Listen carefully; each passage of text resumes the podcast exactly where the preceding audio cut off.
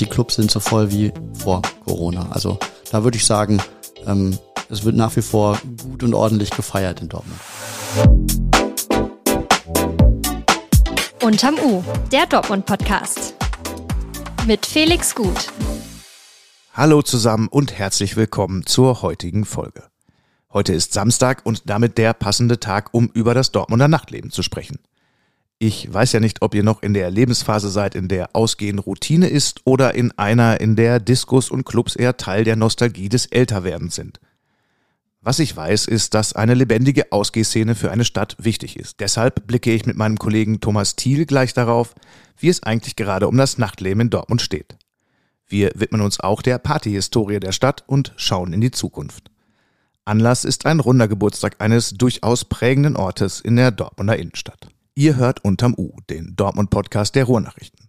Schön, dass ihr dabei seid. Mein Name ist Felix Gut. Damit ihr auf dem Laufenden seid, ist hier der Nachrichtenüberblick für Dortmund, in dem es leider ziemlich häufig gekracht hat. Update. Stehen. Mehrere Unfälle haben auf der B1 am Freitagmorgen für erhebliche Staus gesorgt. Erst gab es gegen 8.30 Uhr an der Anschlussstelle Applerbeck einen Crash in Fahrtrichtung Unna mit mehreren Beteiligten. Darunter war auch ein LKW. Gegen 11 Uhr krachte es nur wenige Meter weiter in der gleichen Baustelle. Beteiligt waren ein LKW und ein PKW. Eine Person wurde leicht verletzt. Schock. Zwei Kinder sind bei einem Unfall im Stadtteil Brechten schwer verletzt worden. Beim Überqueren der Brambauer Straße seien sie von einem Auto erfasst worden, berichtet die Polizei. Wie genau es zu dem Unfall kam, ist noch unklar.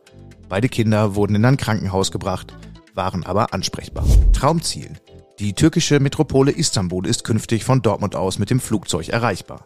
Der Flughafen Dortmund informiert über die neue Verbindung ab Mitte Dezember.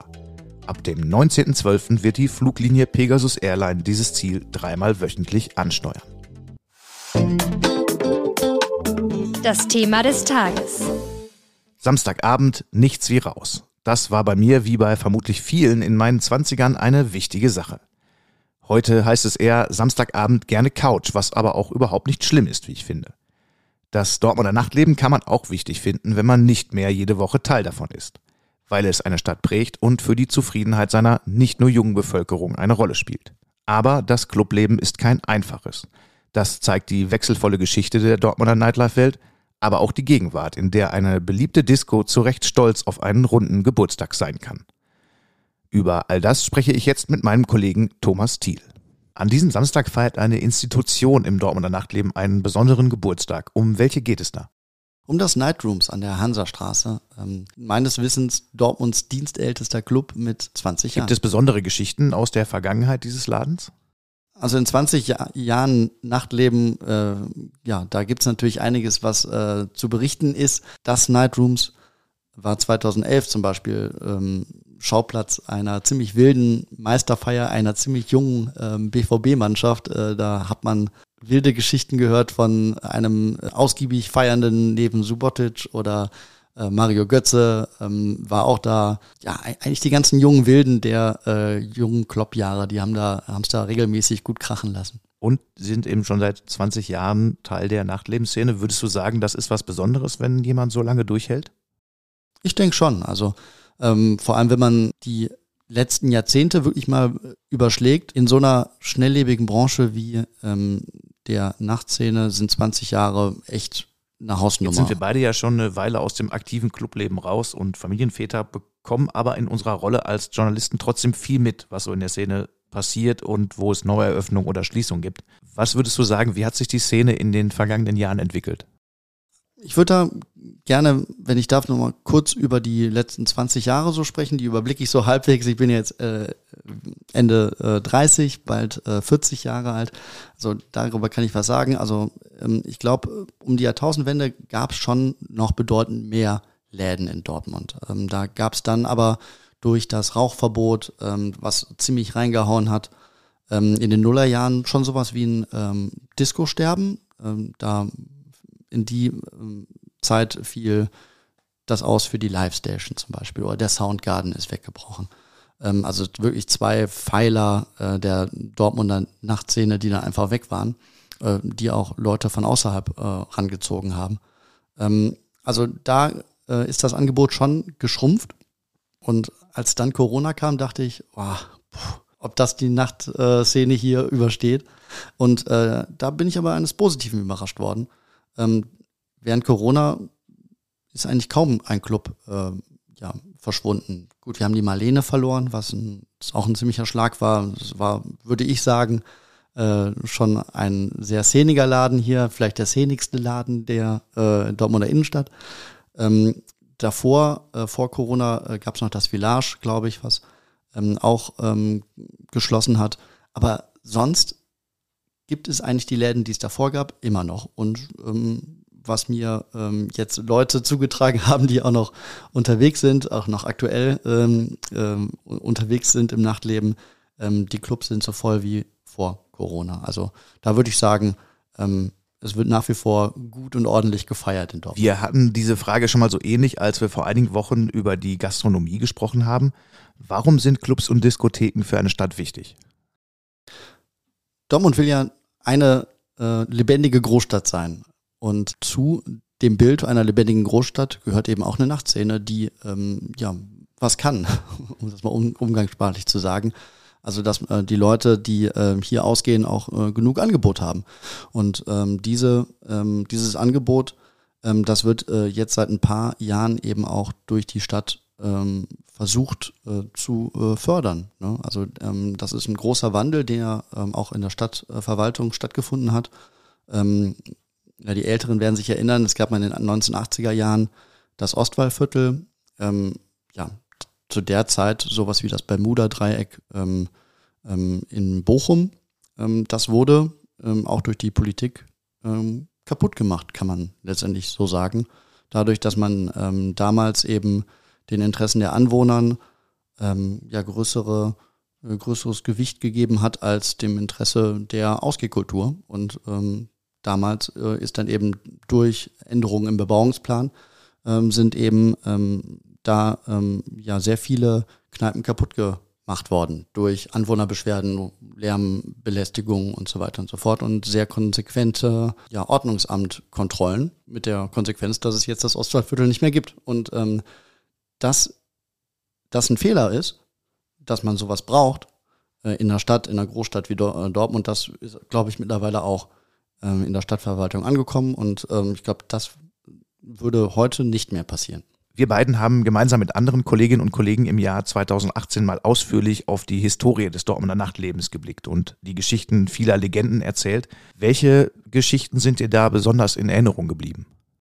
Also erstmal war das eine großartige Serie. Es ist immer noch, äh, ich mache das jetzt mittlerweile hier in, äh, in Dortmund seit über zehn Jahren, ist immer noch meine Lieblingsserie. Äh, das hat immer unglaublich Spaß gemacht die Geschichten zu recherchieren, weil ähm, ja über die Jahrzehnte sind auch einige Anekdoten hier äh, aufgelaufen in der Dortmunder Nachtszene.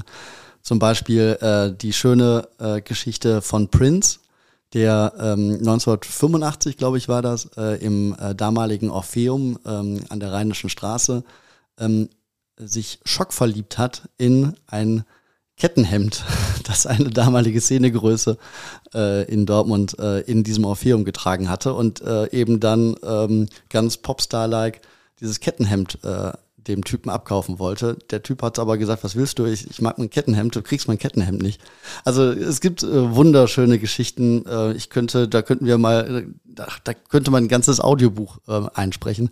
Andere schöne Geschichte war äh, auch ähm, wie ich finde, ähm, dass äh, es einmal einen König der Brückstraße gab in den 60er Jahren, der ähm, ja die damals noch sehr, sehr junge äh, Disco-Szene äh, in Dortmund ähm, ja übernehmen wollte oder besser gesagt dominieren wollte. Und der hat sich dann so Größen wie Howard Carpenter gehört, äh, geholt, äh, die dann praktisch in seinem Laden im damaligen Riverboat äh, aufgetreten sind. Äh, das ist äh, heute äh, längst Geschichte, den Laden gibt's nicht mehr, da ist heute äh, der Künstlereingang ähm, des Konzerthauses. Sie hatten damals nach vielen Folgen, die über mehrere Jahrzehnte dann auch die Historie beleuchtet haben, bilanziert, die Disco-Szene, wie wir sie kennen, stirbt und das ist auch gut so.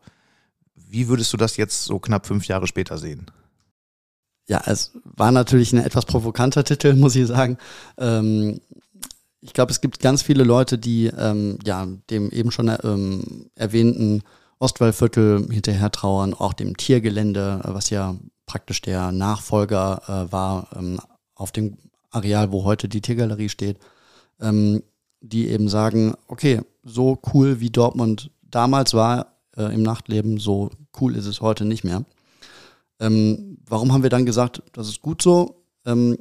Wir kamen zu dem Schluss, dadurch, dass sich eben auch das Ausgehverhalten der, ja, als alter Mann kann ich ja jetzt sagen, der jungen Leute geändert hat.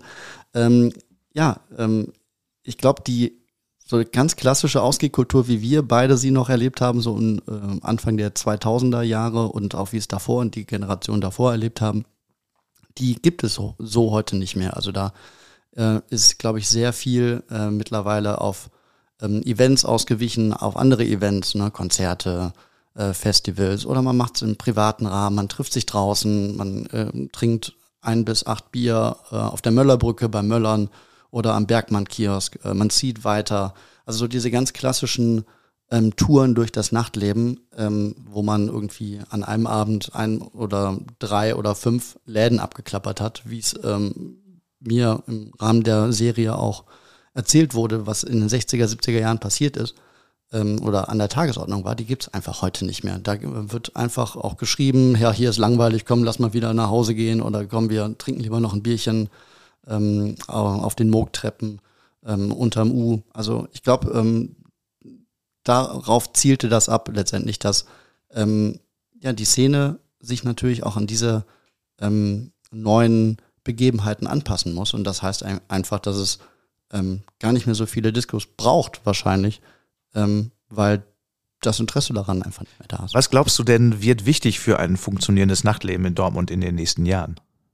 Ich glaube, da ist Dortmund schon auf einem guten Weg. Also ähm, es sollte die Orte, die es jetzt noch gibt, äh, behalten, finde ich. Also es gibt äh, immer noch äh, ein Publikum für ähm, Läden wie die ähm, Großmarktschenke oder den alten Weinkeller. Also das ist, glaube ich, wichtig, äh, so, so, ja, so ein Angebot zu haben. Ähm, gleichzeitig ähm, ja, muss es eben eine, weiterhin eine Offenheit geben ähm, von Seiten der Stadt, ähm, eben diese Orte eben auch zuzulassen und ähm, gegebenenfalls auch äh, sowas einzuplanen, wie es eben auf Phoenix West zum Beispiel passiert ist mit dem Tresor, ähm, wo äh, man eine neue Konzerthalle jetzt, äh, Phoenix de Lumière, eine Kunsthalle hat, äh, wo es im Keller eben ähm, doch noch einen Club gibt. Also wenn man sowas mitdenkt und solche Angebote weiterhin schafft, ist das, glaube ich, ein äh, sehr guter äh, Weg, auf dem sich dann Dortmund weiter befindet. Äh, auch so Einrichtungen, du hattest sie ja, glaube ich, auch schon vor, äh, eben äh, erwähnt, ähm, wie der Nachtbürgermeister. Ähm, und ähm, ja, so ein ständiger Austausch, ähm, das hilft Dortmund und das wird Dortmund auch weiterbringen. Was sich genau geändert hat im Umgang mit dem Nachtleben, das habe ich hier für euch mal zusammengefasst. Wenn man auf die aktuellen Themen im Dortmunder Nachtleben blickt, dann sieht man, in den vergangenen Jahren hat sich vieles rasant verändert. Die Clubszene ist plötzlich ein politisches Thema. Dortmund hat einen Nachtbeauftragten, der an die Verwaltung angedockt ist. Und die Stadt steht zwischenzeitlich im Zentrum bundesweiter Aufmerksamkeit.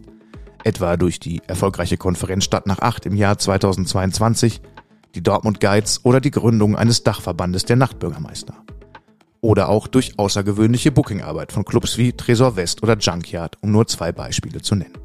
Die Betreiberinnen und Betreiber von Locations in Dortmund stehen derweil weiterhin einem massiv veränderten Ausgehverhalten gegenüber.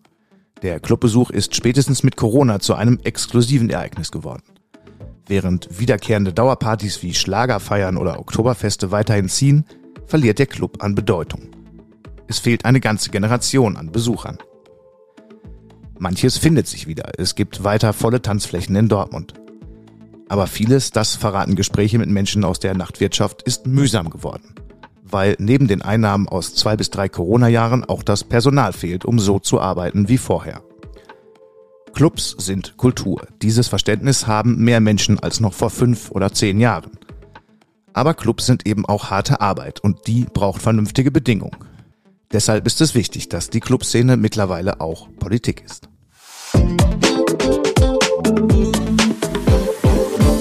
Wenn ihr heute in der Dortmunder Innenstadt unterwegs seid, könnte euch auf dem Westen-Hellweg eine Demonstration auffallen. Ab 15 Uhr ziehen Mitglieder der Initiative Schlafen statt Strafen quer durch die City, um auf die Situation von Obdachlosen aufmerksam zu machen. Armut nicht bestrafen, die Stadt gehört allen, lautet der Titel der Kundgebung. Die Initiative kritisiert unter anderem, dass viele Menschen, die auf der Straße leben, in der Realität vom Hilfesystem ausgeschlossen seien und in prekären Situationen leben. Es gibt außerdem am Samstag eine Anmeldung für eine Versammlung an der Katharinentreppe ab 12 Uhr, bei der es um Solidarität mit Menschen in Gaza gehen soll. Danke für eure Aufmerksamkeit. Wir sind am Ende dieser Folge. Wenn ihr mehr zu den Themen der Sendung wissen möchtet, dann findet ihr alles, was ihr braucht, in den Show Notes. Dort gibt es auch einen Link zu einem spannenden Angebot für ein RN Plus Abo für drei Euro in den ersten drei Monaten. Folgt uns und aktiviert die Glocke und wenn euch dieser Podcast gefällt, empfehlt ihn gern weiter. Wir freuen uns über Kommentare zur Sendung. Alle Folgen der Woche findet ihr am Sonntag auf rn.de noch einmal zum Durchhören. Die nächste Folge erscheint am Dienstag. Dann hören wir uns schon zum 50. Mal. Macht's euch fein, passt aufeinander auf und alles Gute.